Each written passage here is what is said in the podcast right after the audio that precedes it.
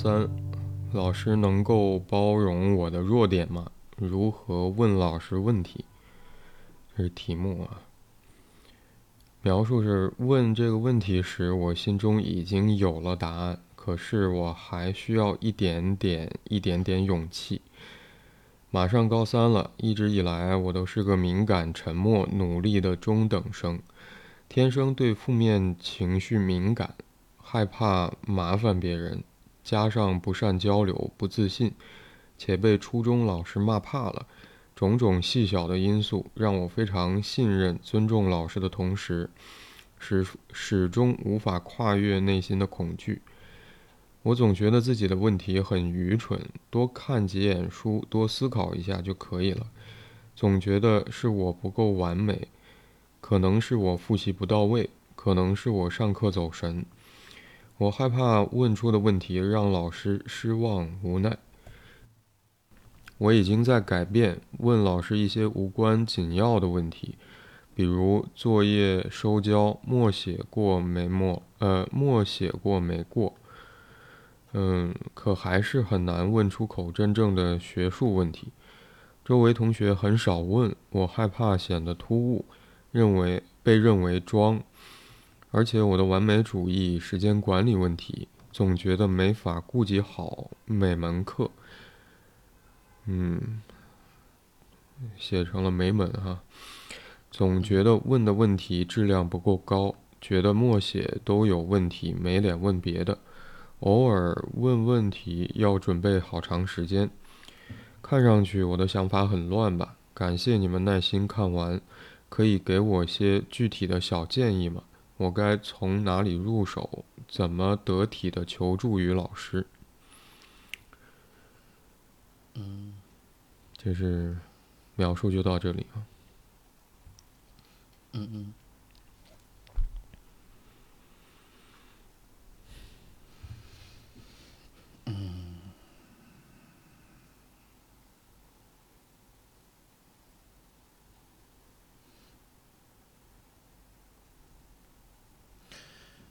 怎么讲？有点，嗯，有有有一些，嗯，无奈的感觉。这个无奈是，这可能不是我头一次听到类似的困扰。嗯，嗯，嗯，如果我没有我没有记错的话，之前在临床工作里边，好像至少有两个来访也曾经。问过相，或者说有曾经表达过类似的这个这个状况，但另外一方面来讲，就是无奈之余之外的话，还有一个诧异。这个诧异是指他联想到了，就初中老师骂怕了，就被初中老师给骂怕了。但是他说他马上高三了，而且问的问题是，就是如何去问老师问题。那也就是说，在高一跟高二的阶段，难道他都没有没有去问过，或者说，就是问老师问题都存在着这这些困扰是吗？嗯，就是如果他是，如果他是初一了，呃，不是，或者说他他如果是高一的话，然后初整个初中被老师骂，然后他现在呃刚换了学校，刚。进入到新的环境里边，嗯，他有这样的困扰，我认为是，呃，很正常的。但更容易理解一些。对对对，但如果是在高三的话，或者马上高三的话，那等于中间这两年他都没有找到，或者说解解决掉他的这个心中的困扰，就是在跟新的老师互动。的这个过程里边，并没有，他说他心里已经有答案了，但他还是需要一点点、一点点勇气。好像新的老师的互动，并没有办法给到他足够多的这种印证嘛？嗯，嗯，我想有没有可能，其实，在疑惑的是，嗯，提问者自己对他。在问老师问题的时候，感到有些困难。嗯其实有他自己的理解，他会想到以前发生的事情带给他的影响。但为什么是中间间隔了两一两年或者两三年的时间，在这个时候，马上到高三的时候提出这个问题？嗯，是的，嗯，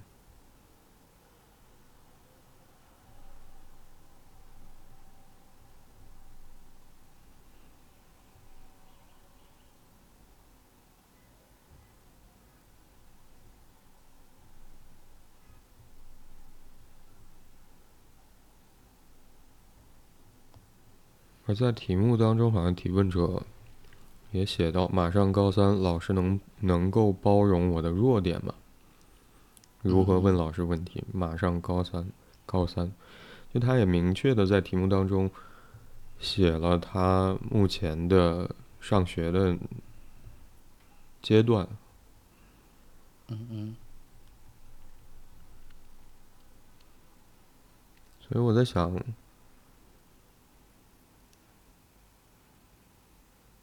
马上高三和提问者在这个时候提出这样一个问题之间，是会有什么关联吗？也许，呃，我之所以这么想，是因为这个问题也可以把马上高三全都去掉，也成立，可以不用交代马上高三这件事。嗯，也许这个高三，就是对他而言的话，意味着比如说没有退路，或者说他其实是蛮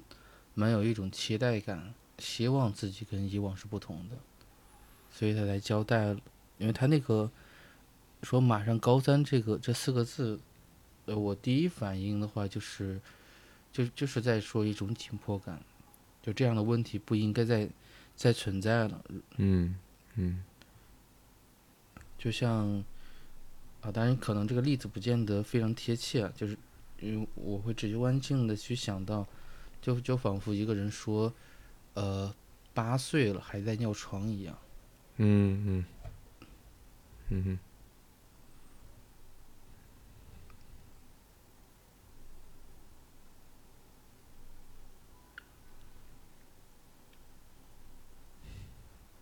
因为他在写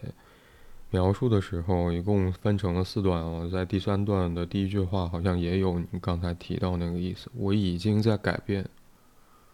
问老师一些无关紧要的问题。就仿佛首先问一些无关紧要的问题是更容易开口的。嗯嗯，是的，但我在想，更容易开口的那个比较，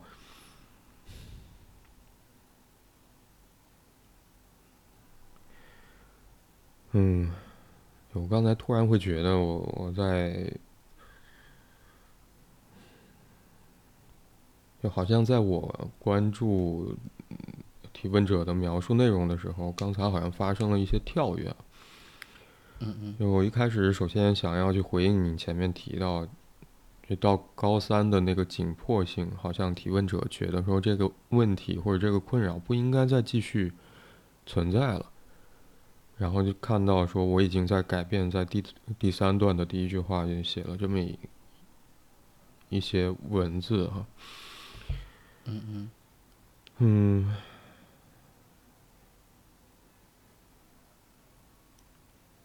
先跳完好了。就问老师一些问题，仿佛对于提问者在面对问老师问题、向老师求助遇到的困难的时候，好像降低了那个难度，更容易开口。而这个更容易，好像是相比较紧接着这句这句话，他写到：“可还是很难问出口真正的学术问题。”嗯嗯嗯原因是他写到啊，也许是原因，在提问者看来，周围同学很少问，我害怕显得突兀，被认为装。嗯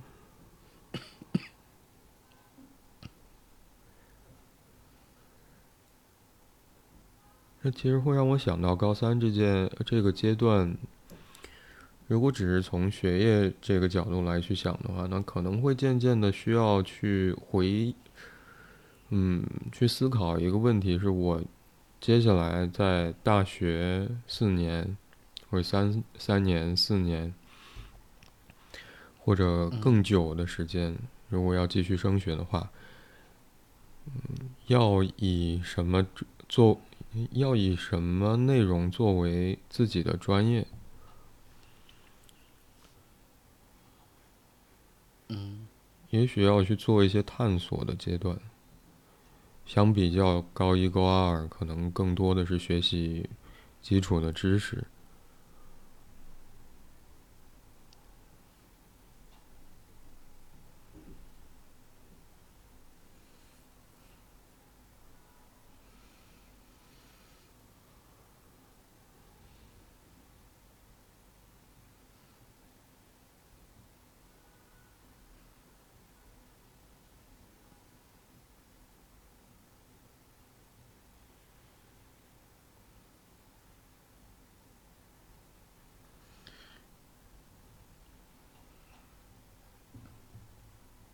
但这里面他也，他上面也有提到，就是指，就他总会感觉自己问的问题很很愚蠢，就是如果多看几眼书，多思考一下，似乎就可以了。嗯。甚至是他会害怕问的问题会让老师失望、无奈。嗯。就好像这里面更多都体现出了一种被被拒绝，就不应该。嗯。嗯，什么被拒绝？被什么被拒绝？他的这个需，他的这个需求，问问题的这个需求，这似乎不应该问的。嗯，就是你不应该有这样的问题啊，因为我都讲到过，或者说，嗯，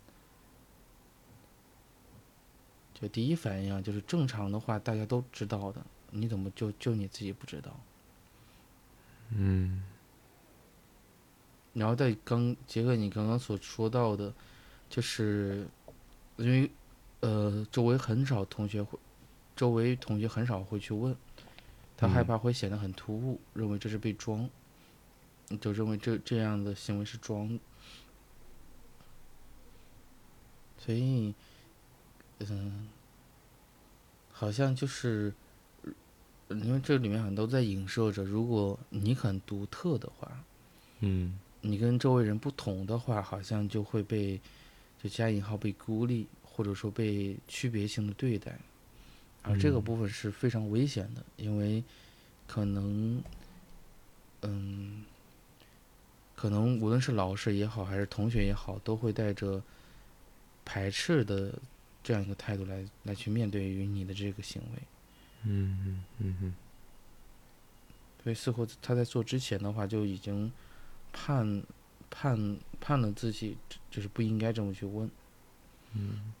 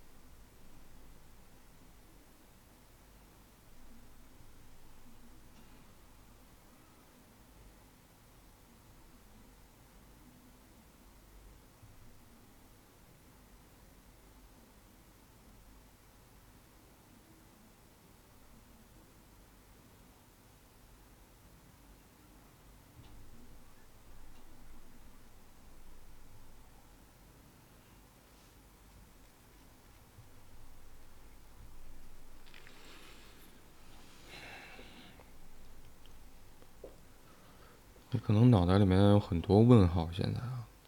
嗯嗯，因为首先想到刚才，嗯，我再去回应那个高三的紧迫性的时候，嗯，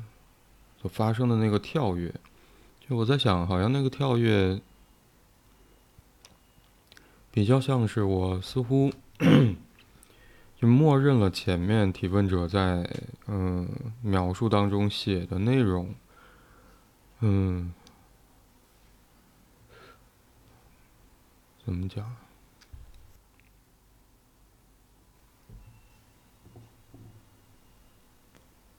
好像默认的是提问者已经知道了发生什么，或者说，呃，那个语序也很奇怪。默认提问者似乎知道在问老师的时候，在他心里面发生着的到底是什么，好像我已经默认了。嗯嗯嗯。然后似乎那个跳跃更关注的是在他呃提问者的回想起自己所问的问题内容的差异。可能会带给他的不同的感受，比如说问呃提问者在这段写问老师一些无关紧要的问题，这是他所说的已经在改变，就是在面对问老师问题的困难的时候发生的改变，做出的调整，就是少去问真正的学术问题，也许那是提问者更想要去问老师或者想跟老师一起讨论的，嗯但因为害怕显得突兀。被同学认为是装，因为周围很少有同学会问这些问题。好像问老师问题的这个困难，似乎只是发生在说当当提问者问出真正他感兴趣的学术的问题，而这个问题又是周围同学很少问的情况之下，他们周围同学的评价会带给提问者。一些阻碍，就好像他是那么的特别，或者说，就是提问者用的那个字啊，叫“装”。但我在想，你你刚才前面其实回到了上面的描述内容了。嗯。嗯，我就冒出来一个念头啊，就是问的问题很蠢这件事，或者说提问者害怕自己问出的问题很蠢，显得很蠢。或者他也认为说多看几眼书，多思考一下就可以了。嗯，我在想，那问题之所以成为问题，是因为好像我们没有办法去理解这个问题，它被悬置在那儿，得不到答案，得不到解答。嗯。嗯，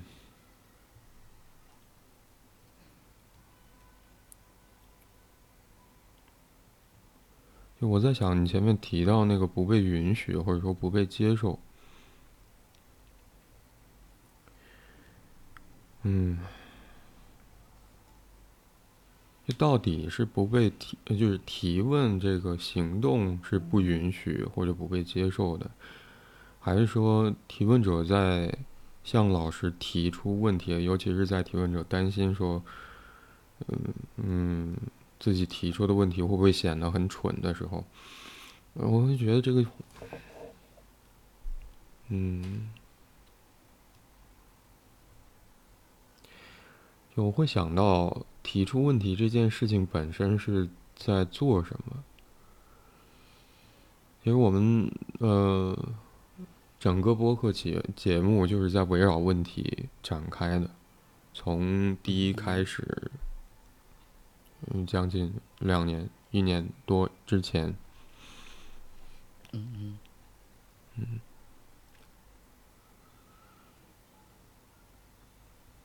嗯，而我们节目存在或者说建立的前提是，我们会认为或者我。比较倾向会认为说，每一个问题其实都承载或者包含了提问者内心的状态跟处境，所以提出问题某种程度上对于我而言是在呈现提问者的状态，再去以问题的方式表达提问者内心对于一件事情的感想。所以我在想，当提问者会觉得或者有点担心自己会觉得总觉得自己的问题很蠢的时候，我在想，这个觉得蠢到底是谁觉得蠢？或者说，你刚才提到那个，好像提问这件事情是不被允许的，或者说，是会被拒绝的。嗯嗯，是被谁拒绝？而拒绝的到底只是说提问提出的这个问题的内容，还是说和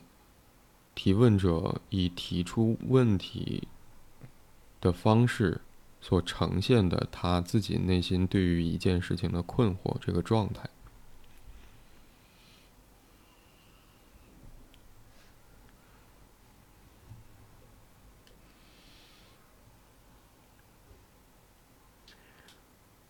也许我想到这些是因为提问者说那句话，就是我总觉得自己的问题很蠢。我想问题不会蠢嗯，我们，嗯。用愚蠢来形容一个问题，我觉得蛮呃，我会觉得有点奇怪，或者说对对应不上。而蠢是相对于有智慧来说的。那我想，一个问题本身被提出来之后，那个问题也不会就在我的感知里面也很难说去用一个。呃，去用智慧或者愚蠢来去形容一个问题，而离开提出这个问题的人。嗯。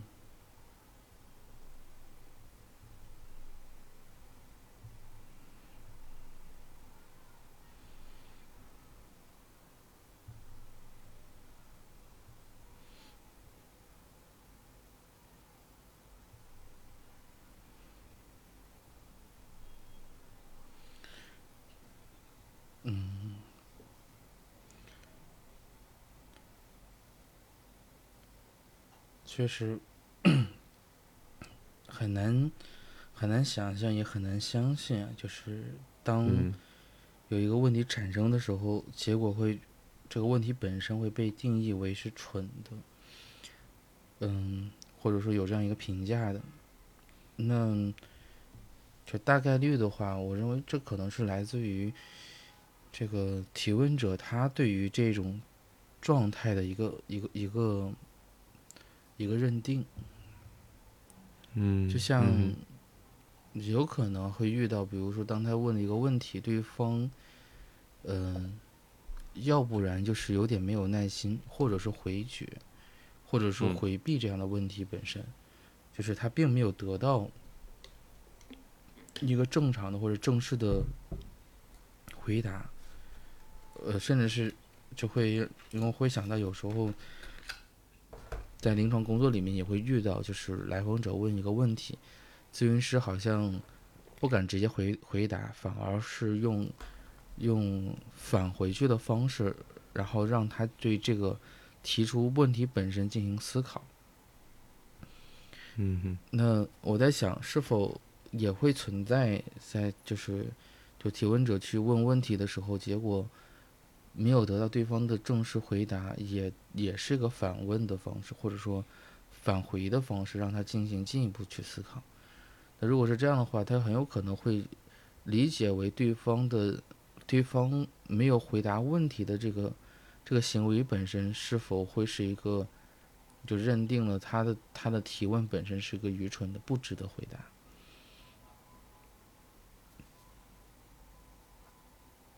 就像。嗯，这里会会让我想到，就像一个孩子，呃，在养育过程里啊，就是当孩子需要妈妈的关注的时候，或者说是安抚的时候，结果妈妈是是陷入到自身的情绪化里，孩子很容易会对这个状况进行一个理解，就是或者说，呃，完成这样一个认定，认定的是因为自己不足够好，所以。才没有得到，就是就是本应该得到的那一部分。嗯，嗯，就是就是因为通过这个部分，他才能够去让自己在这样一个场场域里边存活下去。那我在想，就是认定了自己的这个问题，就是用这个蠢的方式，因为这个蠢肯定是个负面性的评价，嗯。而且是是带着贬损的。那这个嗯。时候，嗯，我就是一方面来讲，他说到初中被老师骂怕了，嗯，我相信有可能啊，啊，就是在初中的过程，初中的过程里边，有老师曾经用“蠢”这个词形容过这个，或者说这个评价过这个提问者的这个问题。嗯，如果没有的话，也许就是当他他会自己内设这样一个感觉，就嗯当如果对方不是呃很认真的去回答问题，那他可能就像刚刚那个说所说那个孩子会认定是自己自己不足够好一样，那我相信他肯定也会有着这样一个内设的机制，认定的是自己的问题。嗯就像他很多的这个部分里面也都在表达出，因为因为我相信可能不见得谁真的就是评价过他，起码在高中阶段里面，但是他总会总会担心周围人会比如误解他，比如呃那种不友善，嗯就对他的行为是一个嗯、就是有所看法的。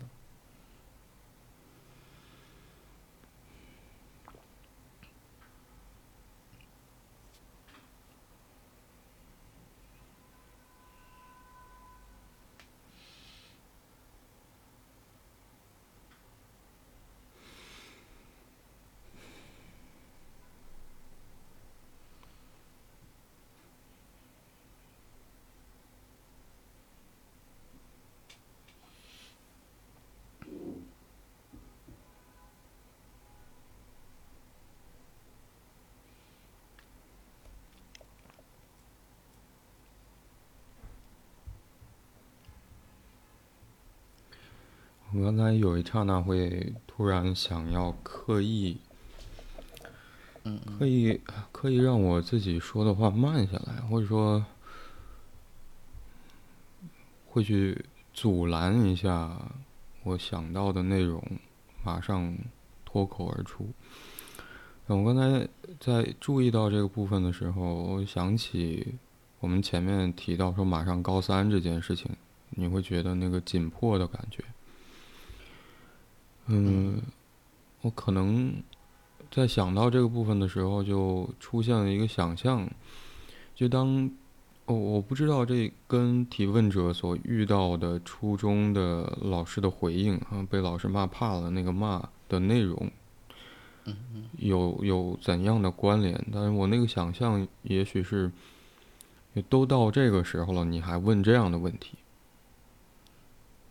嗯因为我所想到那个紧迫感，好像不仅是说马上到高三，马上高三了这四个字所透露出的，好像提问者，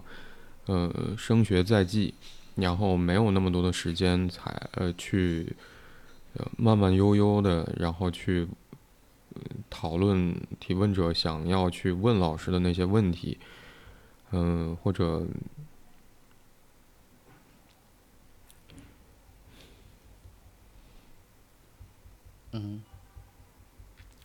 而似乎那个紧紧张或者急切，嗯，是被整个是被某种趋势或者说，嗯，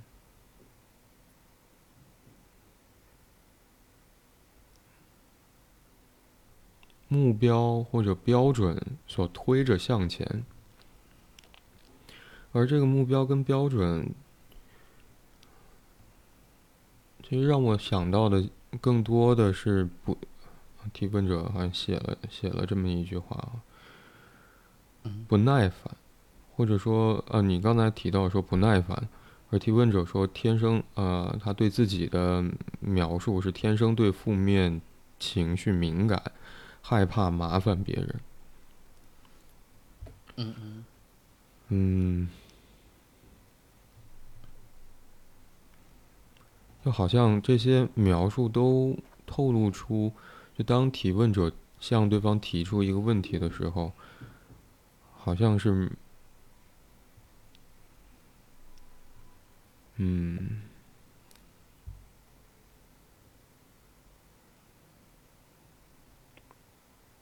是嫌弃，或者说是催促。是不认为重要，或者是，而这些，呃，无论具体的反应是怎样的，嗯，好像提问者会担心说对方是否会因为他提出了一个问题而嫌他麻烦。但我在想，嫌人麻烦这个感觉，或者说不耐烦那个感觉，是我受不了你提的这个问题。我不认为你在这个时候还应该提出这样的问题，但我在想，就提出什么，就什么叫应该提出的问题，或者什么叫不应该提出的问题呢？那提问者在那一段，就是我好像逮着这个这一段一直过不去似的。我已经在改变，在这一段的开头，提问者就写下，我已经在改变，问老师一些无关紧要的问题。而这个做法是，似乎是提问者用以应对说不知道要如何向老师提问，或者说在向老师提出他想要真正关心的或者想要去提出的那些问题，觉得非常困难的情况之下，退而求其次。那么我是不是找一些我更容易开口提出的那些问题来问老师？但这么一改变，好像。反而，我在想有没有可能就反而加重了那个，怎么到这个时候了你还提这样的问题？那个不耐烦的反应。嗯嗯嗯。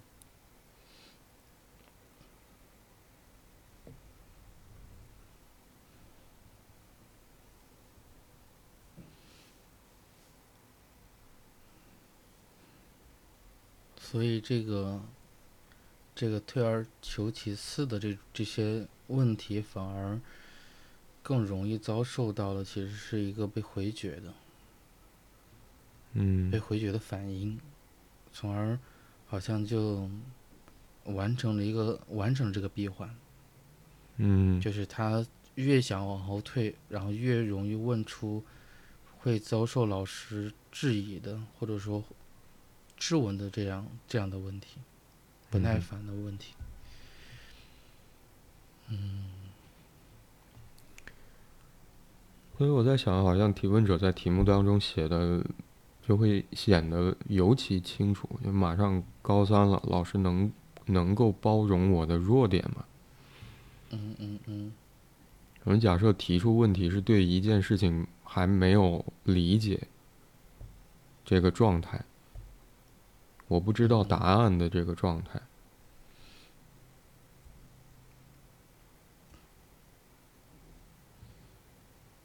这一会儿，那个弱点好像，就这个弱点仿佛才是一个相对清晰化的。嗯。就是，就像你刚刚所说说的那个，就是当他越紧张的时候，反而越容易问一些。容容易得到负面的，或者说，呃，不耐烦的这种体验的这种问题。嗯哼。而他，但是这个阶段里，他就会不停的去用这种方式去问。嗯。但他可能希望的是，希望的是老师能够，呃，能够理解他他的这样一个焦虑，他这他的这样一个状况。嗯。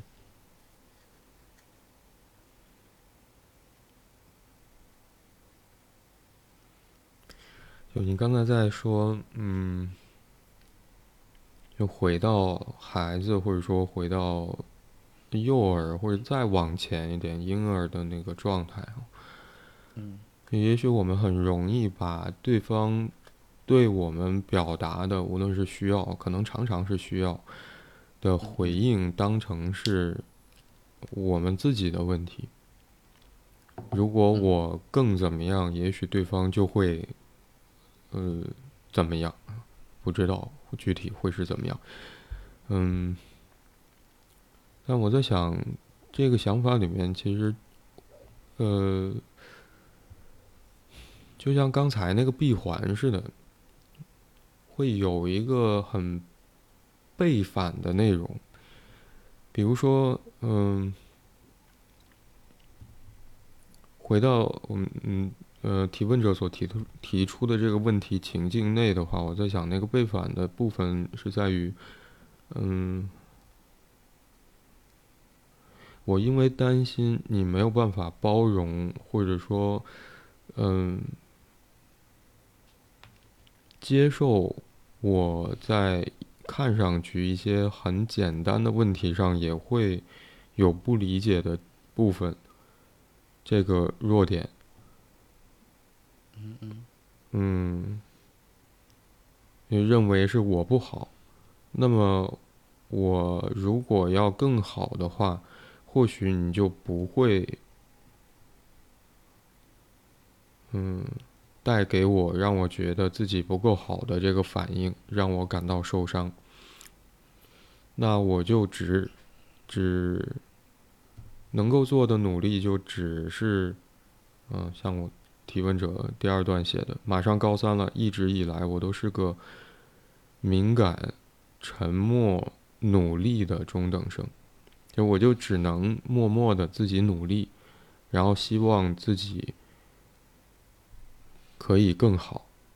这样也许就不会招致你让我觉得我不好的这个反应。但问题是，如果回到提问者所提出的问题是跟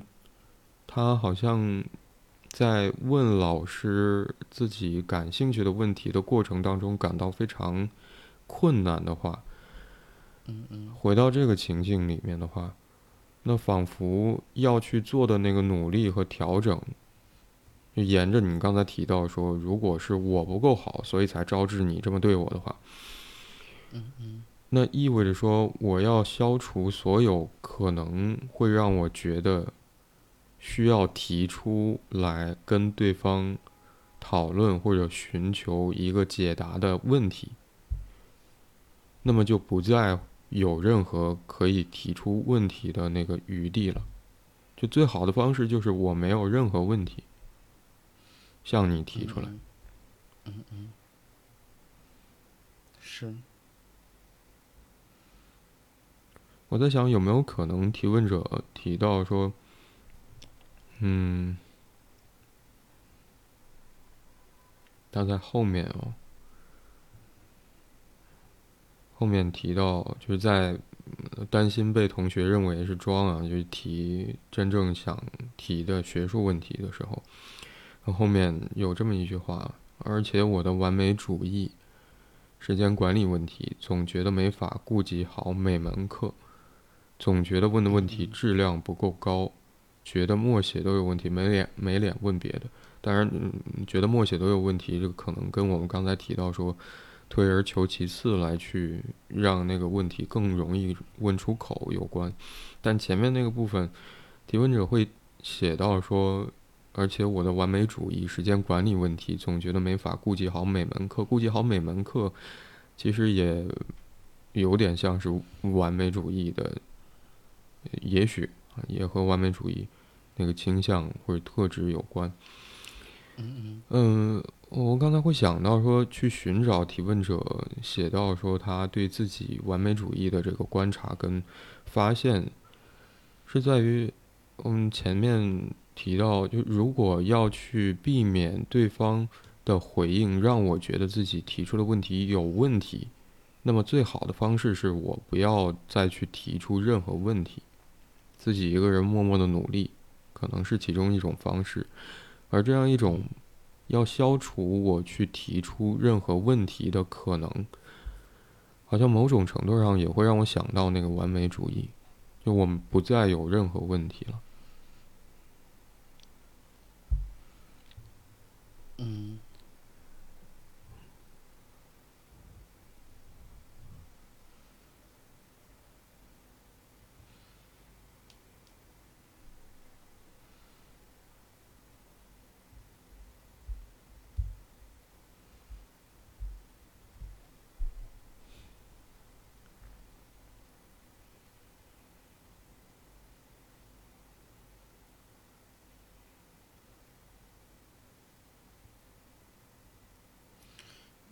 这个不再有是指不能有，还是不会有？我想，如果要是以应对方式来去想这件事的话，可能是不再有，或者想要达到我不再有任何问题的状态，是那个完美啊。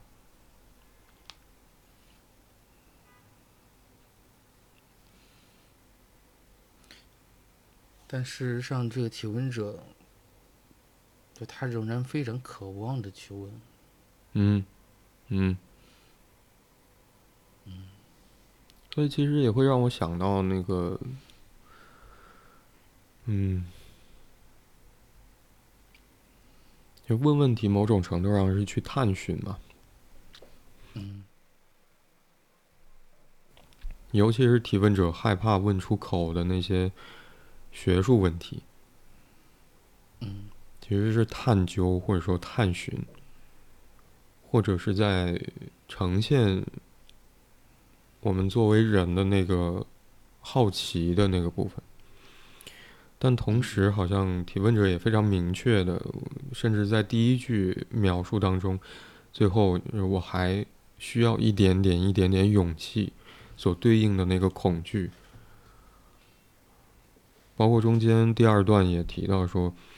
嗯，种种细小的因素让我非常信任老师，呃，信任尊重老师的同时，始终无法跨越内心的那个恐惧，内心的恐惧。我在想，呃，我刚才突然会想到说，嗯，就左右我们是否前进，可能常常是。处在说我们在一对矛盾当中的那个位置，而这个矛盾或者说前进的动力，如果是从心智发展和成熟的角度来说，比昂比昂会明确的认为，或者在到后期会非常明确的认为，是我们对于恐惧或者。所谓无名的恐惧，无法命名的、不知道的、不理解的、关于未知的那个恐惧，和我们想要去探寻未知的事情，或者进进入到一个未知的领域，想要去获得更多的理解之间的这个好奇的斗争，或者说矛盾。所以我在想，提问者好像有一个想要去更。往前进一步的，因为当他想注意到自己想要问出口的、真正问出口的或者感兴趣的，是那些同学当中很少有人会去问的学术的问题的时候，我就觉得提问者好像有蛮。我不知道对于提问者来说，他自己感受到的程度有多少，但是我会觉得好像是具有向前更进一步去探索自己未知的内容的倾向的，那个好奇的心心的。嗯嗯嗯，是的。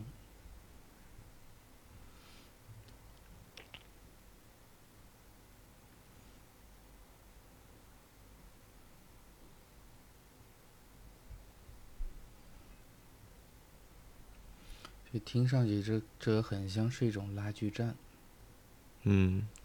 嗯，就是内在，内在是有一个很强烈想要向前的进行探索或者是成长的这个这个渴望。嗯但是自己理解的现实，或者是感知到的这一部分的现实，是一种是一种有点僵化的，甚至是。嗯，难以难以协调的，嗯哼，这么一个环境，好像所有的所有的，就像他，如果我们跳出来看，他所描述的这个这个场景啊，这些这些关系群，嗯，初中的老师啊，那是就是会会会会不停的去骂骂的，像。他认为的，呃，有些老师会，就是他问的问题，他可能现在的老师可能会有有些不耐烦，而周围的同学会认为他的这种成长或者说这种渴望前进的这个部分会被定义为装的部分，嗯所以好像整个环境是很难涵容他的这个，就像那那些渴望部分的。嗯哼所以这仿佛有点回到那会儿说到的那个被拒绝的、被拒绝的那个那个体会，好像他的他他想要想要有所蜕变的这个部分，听起来的话好像没有这样一个相对相对的一个容纳的空间。嗯嗯。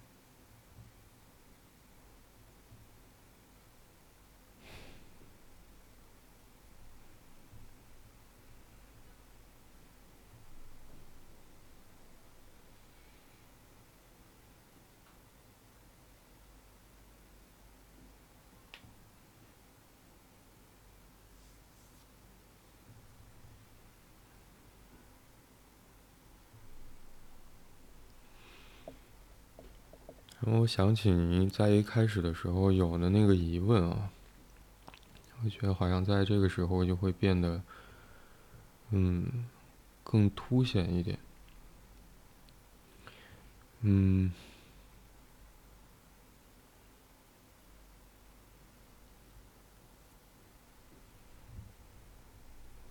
那为什么提问者在马上高三的这个时候提出这么一个问题？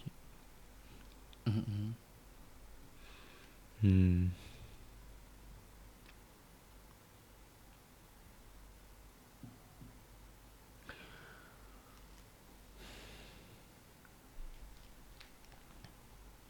提问者在第二段的描述里面，就他自己就解释了说，天生对负面情绪敏感，害怕麻烦别人，加上不善交流、不自信。后面是且被初中老师骂怕了，这是呃很明确的曾经的经历。嗯嗯嗯省略好啊。种种细小的因素让我非常信任老尊呃信任最重尊重老师的同时，始始终无法跨越内心的恐惧。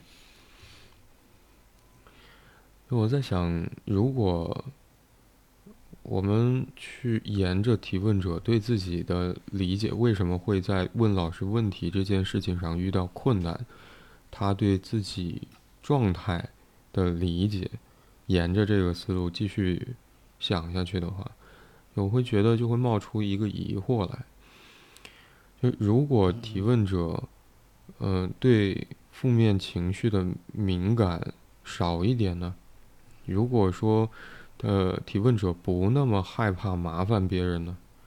如果说加上提问者并不是他他所自己感知到的那么不善交流呢？如果提问者多一点自信呢？那么有没有可能提问者真正想要问出口的那些学术问题更容易问出口，而不必退而求其次去问？就刚才我们会谈到，好像更容易招致老师，呃，尤其是在马上升学压力更靠近的这样一个阶段，引发老师不耐烦的回应。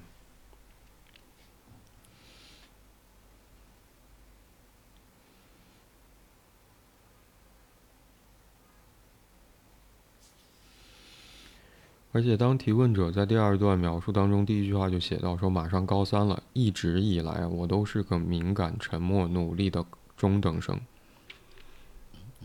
一直以来，接下来一句就是“天生对负面情绪敏感。”嗯嗯。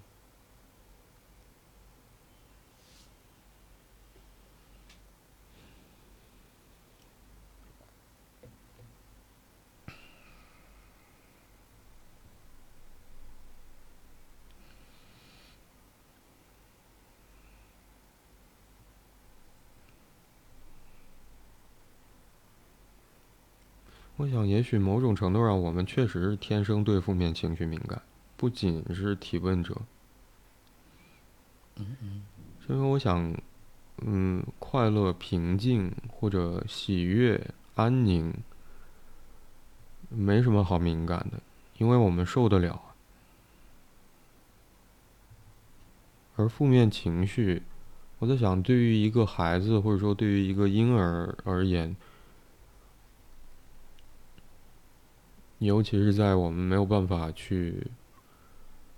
还没有发展出语言，或者说还没有发展出所谓自我功能，或者呃心智功能发育还并没有完成，还在过程当中，甚至自我还在形成的阶段里面的时候，嗯，我们之前也不断在呃节目讨论其他的问题的时候提到这个部分，那是非常剧烈的刺激。甚至会威胁到说我们的精神，嗯，生存吧，也许可以说，嗯嗯，是否会被这些情绪淹没，而没有办法活下去？所以这才意味着说，好像。就我们对于关系的渴望，或者说对于母亲功能的渴望、期待和需要之强烈，或者说某种程度上也会让我觉得之正当。因为我们无力独自去应对那些负面情绪，在我们心智发展健全之前啊，甚至在健全之后，可能遇到非常。波动的情形的时候，我们也会再次退回到那个自己无力应对的状态里，而需要关系，需要有伙伴，需要建立亲密关系。嗯嗯嗯。所以我在想，再回到我们前面刚才提到的那个被拒绝，或者说不耐烦，或者你会会让你想到说，仿佛。提问者通过提出问题所表达的那个需要被拒绝，或者说被弹回来的时候，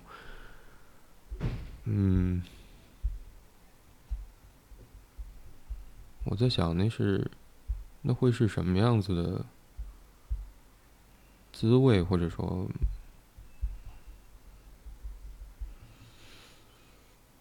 会是怎样一种感受跟体验？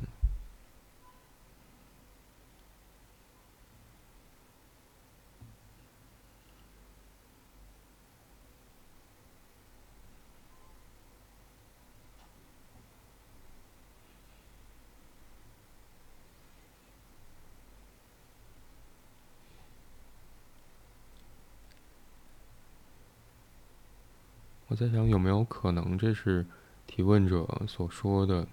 就始终无法跨越内心的恐惧，那个恐惧？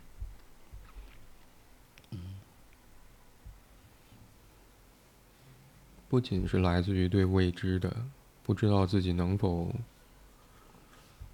从那个情绪的风暴当中幸存下来的那份恐惧。还有，是否有人就像提问者在题目当中写的，就老师能否能够包容我的弱点吗？就我的需要，会有人来去承接吗？甚至包括最后一段提问者写的这么一句话，看上去我的想法很乱吧？感谢你们耐心看完。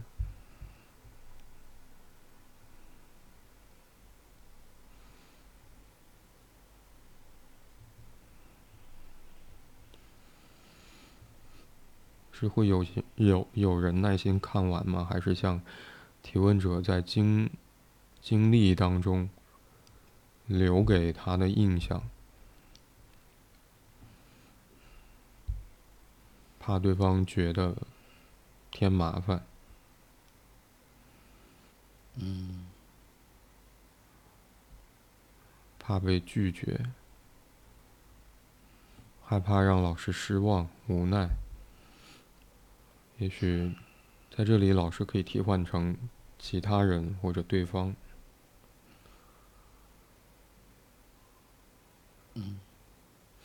怕旁人觉得装。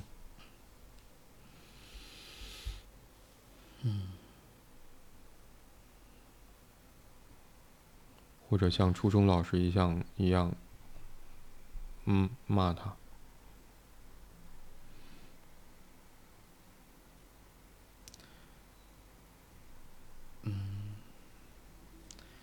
你在描述的时候，那种就是特别深深刻的这种这种悲伤啊，会出出来，就是。好像没有谁能够，就是承承载他的渴望。可能他的渴望没有那么，就是并没有说，嗯呃，就要求那么高，或者说跟他们相扯、相关联。嗯。但是好像所有人都会认定了这些需求跟渴望是不应当的。或者说会有一种特别粗鲁的回，粗鲁的方式来回绝，回绝他的他的需求。嗯哼，好像都成了这个提问者自己要，就很多时候独自去消化的。就像他所说到，自己要准备很长时间，然后去问问题。就如果说问问题，这是他跟老师之间的一个。一种正当的沟通方式的话，嗯哼，而且这也是一个在表达出一种，就事实上来讲，问问题应该是，呃，最正当的表达出对老师的需求。嗯，传道授业解惑嘛。嗯嗯。但是这种犹豫、这种恐惧、这种小心谨慎。但就像你刚刚所说到的，我相信这肯定不是此时此刻才有的，也不见得是在初中那个阶段里边才才才得到了这种，嗯，我认为甚至是一种创伤性的体会的。嗯哼。所以，就像每每在提出任何的需求，可能都会担心给别人添添加的麻烦，然后这种对负面情情绪敏感。那不见得是对对自己的负面情绪敏感，而是对对方的。那也许对他而言的话，就很早就有了一身本事，就是察言观色，知道对方的喜怒哀乐。嗯。那这样的话，可能对于他进一步表达需求啊，那我认为那肯定是更加困难的。嗯哼，嗯。就像。嗯，孩子，孩子吃奶是为了填饱肚子，而吃饱是为了能够能够更好的去成长，更好的去发育。那学生向老师提问问题，也是为了能够让自己，就是怎么讲，知识也好，或者说学习也好，能更加的牢固，或者说这个背后里边都是都是一些。就像发展的正当性，嗯，但好像在这个过程里边，他要为这个能够给他提供需求的或者满足满足他需求的这一方去担心的话，这无疑就就会成为他就他自身的那个负担，或者是那个会质疑他的这个需求的正当性。嗯嗯，如果如果我们就像我记得之前 之前有说。佛祖因为，因为救了救了是救了一个什么小动物，然后，呃，而面对那个猎鹰，然后他最终是割自己的肉让这个鹰去鹰去吃。嗯，我在想，如果说我们当我们知道了我们吃能填饱了肚子的部分都是对方在割肉的话，我相信这肯定，嗯，肯定是非常沉重的。嗯。就当你刚才提到那个不耐烦，嗯，割肉这个还更惨烈一些啊！我我回到那个前面一点，你提到那个不耐烦的时候，其实已经会让我想到，嗯，弗洛伊德在工在他的工作里面一直在强调，爱与工作的能力啊，嗯嗯这是两个不同的能力。我们之前好像也讨论，很在我的理解里面，我会常常认为爱的能力似乎是更前面或者说更基本、更重要的那个部分。嗯，我在我刚才在想，就为什么弗洛伊德会认为说爱是一个能力？就当我们在关系当中感知到对方的需要，就某种程度上意味着说我们要去回应那份需要，而在回应的过程当中，可能不得不要去面临的一个情况是，我要如何调整自己的状态，以满足对于对方需要的回应。我想，爱的能力是指这个这个的困难。我们能否为对方的需要而留出一些空间，促进对方的发展，做心灵的助产士？而这在我们之前的节目里面，我提到说，好像无论是嗯纪念比昂的一篇文章里面提到说，这是照顾者。嗯嗯嗯，教育者和分析师或者治疗师、咨询师所要做的那份努力，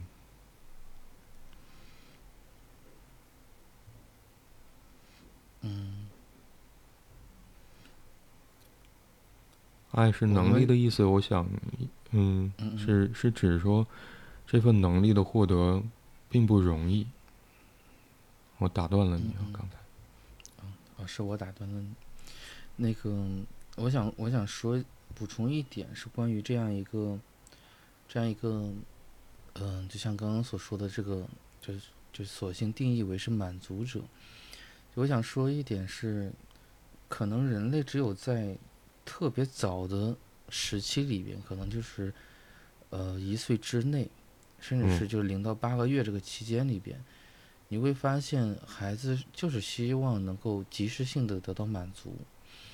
嗯哼，而后续的大概率，其实他们没有，他当然他表达需求肯定也是迫切希望得到满足的，嗯但是有一点点是在于，你会就像我我我们在养育的过程里边，其实甚至是我们自己在被养育的，就是被照顾的那个孩童时代。我们会发现，其实我们也在承受着很多，就是作作为嗯。被照顾的那一方，事实上来讲，他是能也能够给对方提供一个涵容的空间，嗯，就是就像我们特别渴望、迫切希望得到的那个愿望的满足，但是因为一些客观条件没有，我们可能会很懊恼，但是并不是说这个事情就过不去了。嗯嗯所以，嗯，可能我就是我认为作为作为这个养育者或者是照顾者，甚或者说所谓的那个去满足的、提供满足的那一方，一定要接受一个真相是，是在于就是你可能是需要就尽可能满足对方的需求，而不是不是说就像进入到一个黑洞里面去填补一个一一个一个空缺。嗯你嗯不需就是因为来自于对方而言的话，他也不需要你你做到这些，因为那个也会让对方给吓到的。嗯嗯嗯哼那回到回到现实层面，就是回到比如说不再是呃婴儿、儿童、青少年阶段，那回到如果面对成年人的话，我认为可能他更需要得到是一个理解，他所渴望的那个部分，可能是一个理解，然后或者说是一一个交代一个说法，而并不是意味着是你你就是要就是就是要在形式层面上、内容层面上去满足对方。嗯因为对方可能也不需要。嗯就像在有些时候在临床工作里边，咨询师如果你去尝试去满足对方的话，那你会发现对方反而会更加恼怒，或者说当嗯。他得到满足之后再回想起来，他反而会会因为这个部分而产生羞愧感。嗯。嗯原因是因为我们都渴望，就像这个提问者一样，都渴望成为一个有担当的、有能力的，然后会被人欣赏的嗯、那个那个位置，而不是说成为一个贪婪的不就是有着无穷无呃无穷无无止的这种欲望的那那一方。嗯，所以在需要的提出和需要的满足之间，还有现实的部分，这是成长的原本的过程。是的，嗯，好像这边就又回到了提问者的那个问题啊，老师能够包容我的弱点吗？能够允许，能够看到，能够理解吗？嗯嗯，那也许我们今天对于这个问题的讨论就到这儿了，是吧？嗯嗯，是的，好，呃，感谢你收听这一集的 Slow M，我是白龙天浩。嗯，我是李阳。如果你喜欢这一集的内容，欢迎你点赞、评论、分享。如果你有任何关于节目内容的想法和建议或意见，或者想要分享你所关心和在意的事情，可以通过节目描述栏里的邮箱发邮件给我们。现在你可以通过喜马拉雅、小宇宙、网易云音乐、Moon FM、苹果播客、Spotify、Google Podcast、Pocket Casts 等平台订阅并收听 Slow M。今天我们就讨论到这里，拜拜。拜拜。